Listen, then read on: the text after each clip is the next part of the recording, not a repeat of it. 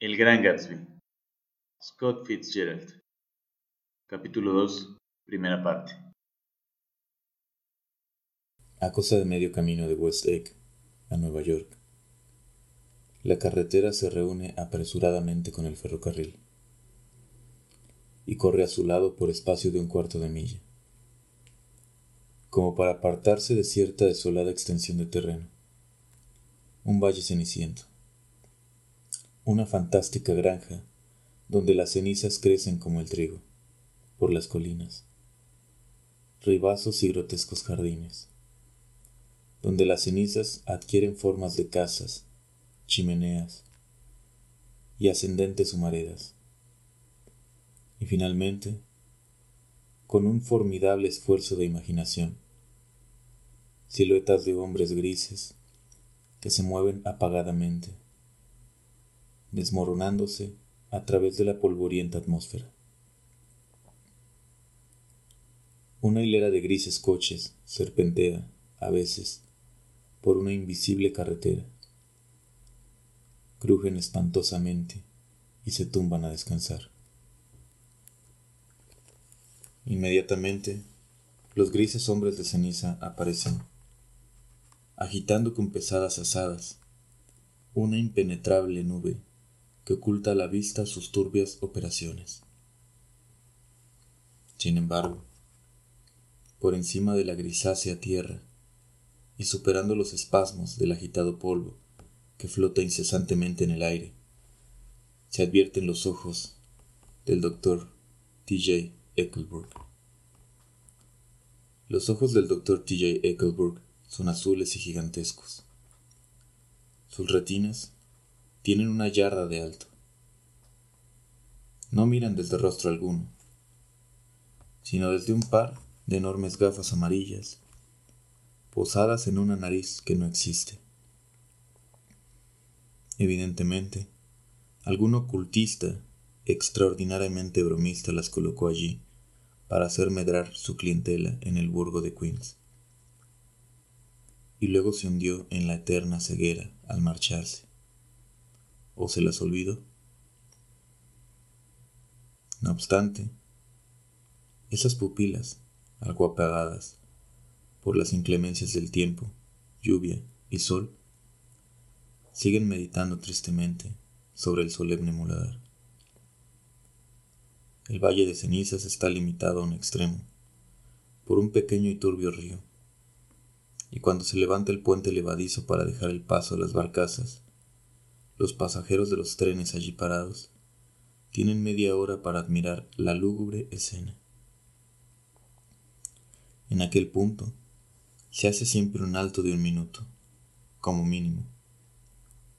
Así fue como, por primera vez, pude ver a la amante de Tom Buchanan.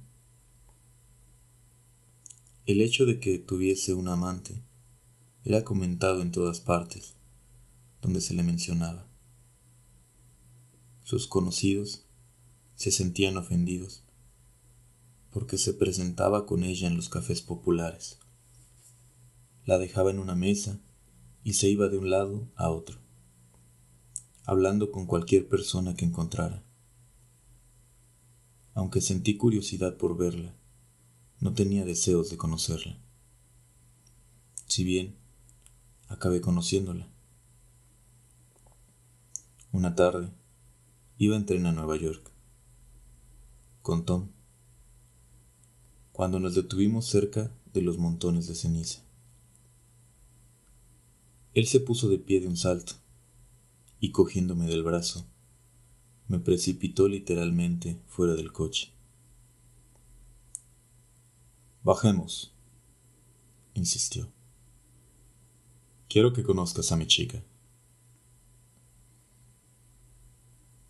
Me parece que durante el almuerzo había empinado el codo en demasía, y su decisión de tener mi compañía rayaba en la violencia.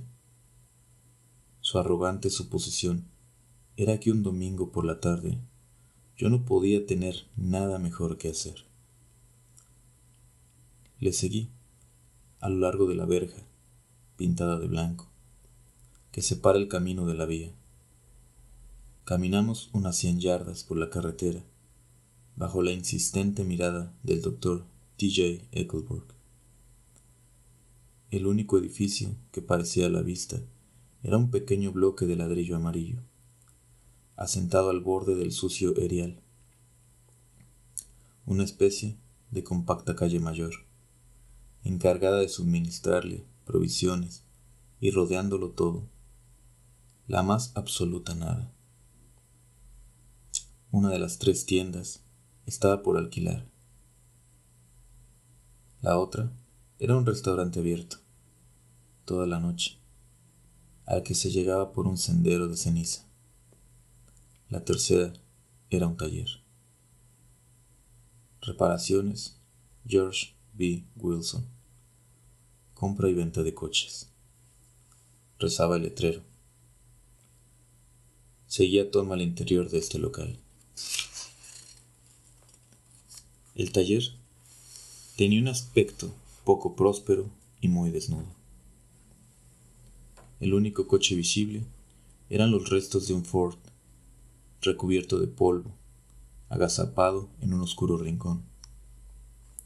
Se me estaba ocurriendo que esta sombra de garage no era más que una tapadera, y que suntuosos, a la par de románticos departamentos, estarían disimulados arriba cuando el propietario apareció en la puerta de un despachito, limpiándose las manos en un trozo de borra.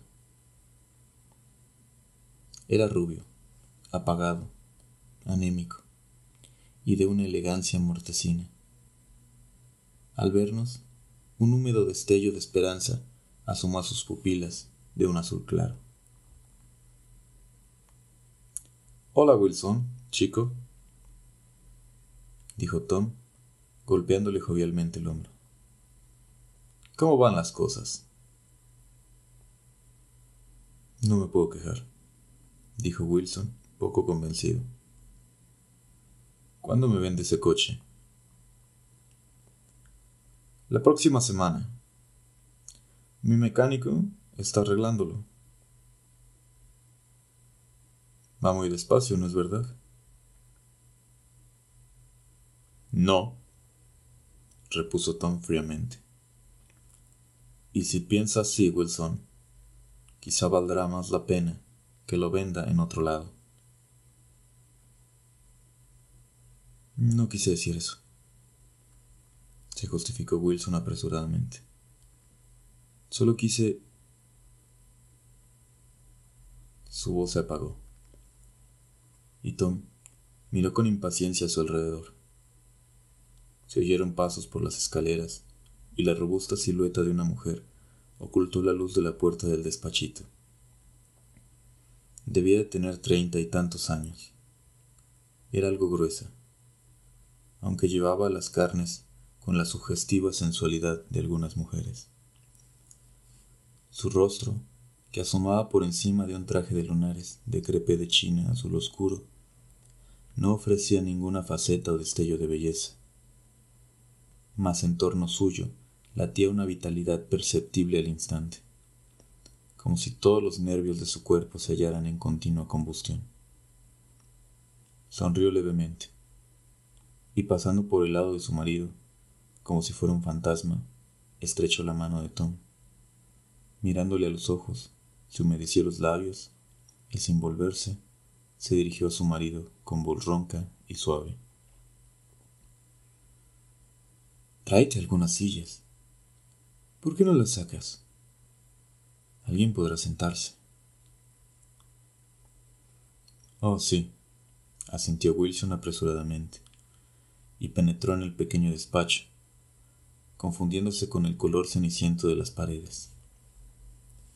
Una capa de blanca ceniza velaba su oscuro traje, sus pálidos cabellos, igual que velaba todo cuanto le rodeaba excepto su mujer, que se aproximó más a Tom. Quiero verte, dijo Tom ansiosamente. Toma el próximo tren. De acuerdo. Te esperaré junto al puesto de periódicos, en el paso a nivel de abajo.